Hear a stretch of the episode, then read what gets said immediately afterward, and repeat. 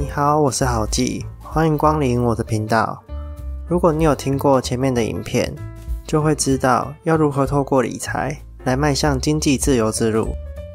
只不过有时候你可能会觉得理财这条路相当漫长，那是因为我们都缺少了一块重要的拼图。今天要分享的就是关于理财中的赚钱阶段。首先，先来谈谈最近在日本很流行的 “fire 族”。FIRE 的意思是财务独立、提早退休。它的核心理念是在说，利用年支出四趴的法则去计算退休的资产所需，只要存到了这笔金额，就可以提早退休了。举例来说，你每个月要花三万元的开销，那一年就是三十六万。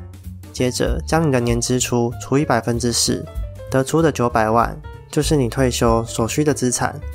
接着退休后，你只要找到年化报酬率高于四趴的投资标的，退休生活就可以无忧无虑了。如何呢？是不是比你预设的金额还要少？但是这一套 FIRE 方法并不是没有缺点的。未来可能会通膨，可能会临时需要照顾父母或小孩。虽然扣除每个月三万的现金流，你还有本金九百万可以做运用，不至于需要太过担心。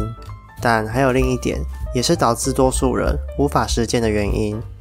实践 FIRE 的理念，需要你的薪资水平足够高，才能够加速实现。以月领三十 K 的小资族来说，达到退休的时间可能要到五十五岁，但对于月领七十 K 的员工，可能只要四十岁就行。说穿了，提早退休对于小资族来说，也不过是比法定退休年龄提早个五年、十年而已。光这样想。动力就会瞬间降低不少。那有什么方法可以加快脚步吗？当然有的。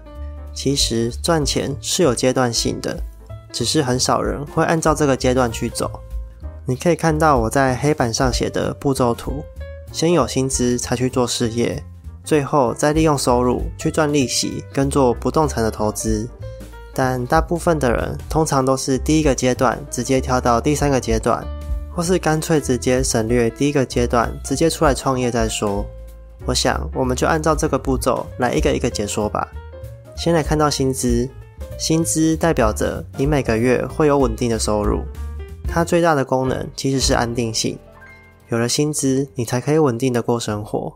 薪资并不是让你多赚一点钱的手段，只是我们很常会把它当成是唯一的赚钱工具。的确。高薪可以增加经济自由的速度，但在现实中，薪水越高的工作就会越辛苦。就像很多人会羡慕国军的待遇，却又不愿意签下去一样。而且在职场上，高薪的工作比例上是少数，不是每个人都挤得进去的。如果你的薪水足够高，那当然可以直接参考 FIRE 族的方法就好。但如果不够呢？那你就得朝第二个步骤迈进了。第二个步骤，事业，你可以先从副业做起，也可以一边工作一边规划创业。事业就是依能力取价的，你有多少本事，就有办法在市场上赚多少钱。但在事业中，尽量不要去做获取薪资所得的副业，也就是俗称的兼职或打工。为什么呢？理由很简单，因为你还是在用时间和劳力去换取稳定的薪资而已。就意义上来说，同样停留在第一个步骤。我想，除非你时间很多、精力很旺盛，否则我不建议这样做。那要做什么事业才好呢？你可以考虑从自己想做的事情下手。现在已经是个什么都能赚点钱的年代了，选择自己有兴趣、能长久持续的事业会更好。若是你不确定自己到底想做什么，那在理财的课程结束后。我会紧接着做自我探索的影片，内容包含了为什么我们不知道自己想做什么，还有如何找到你的天职。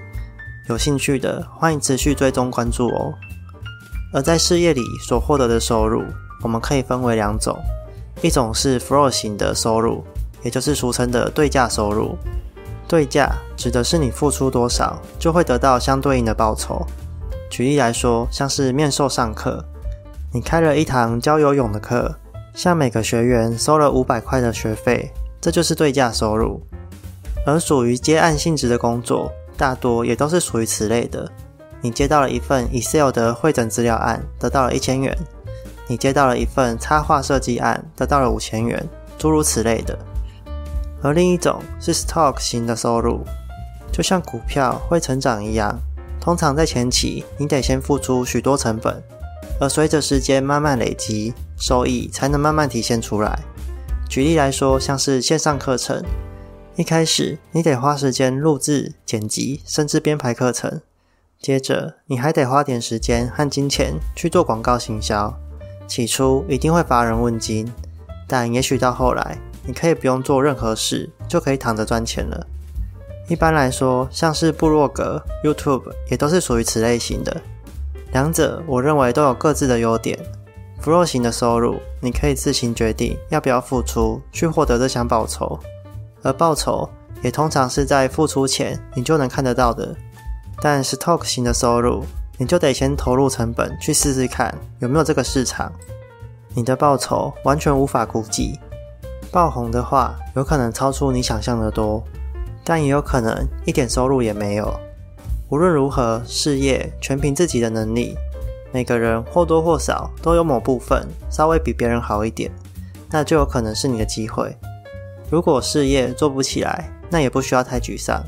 可能是刚好你运气不好，或是时机不对而已，也有可能是有些方法需要调整或改善，但没关系，至少你现在还有薪资可以过生活。而一旦自己的事业稳定下来后，如果薪资的安定性功能已经消失了，那就可以不需要它了，好好的专注在自己的事业上即可。最后到了实现经济自由的阶段，就是将你的资产投入有利息的标的。要投入 ETF 也好，一般的存股也好，你必须让资金动起来，必须利用复利的手段，让自己的资产加速增值。而利息分红的流动性通常也比不动产高出许多，而且需要投入的成本也相对低廉，所以在步骤上我会优先考虑利息分红。但要谈到最稳定的现金流，那就不得不提到不动产了。还记得我以前说过。不动产是有钱人的玩具吧？这时比起别人来说，你也算是个有钱人了，那就可以开始考虑买个物件不错的房子出租，或是买个地点不错的屋子拿来当成民宿，实现你的经济自由生活。所以你学会赚钱了吗？以上就是这次的内容，希望你会喜欢。有什么想法也欢迎在底下留言。我是郝记，我们下次见，拜拜。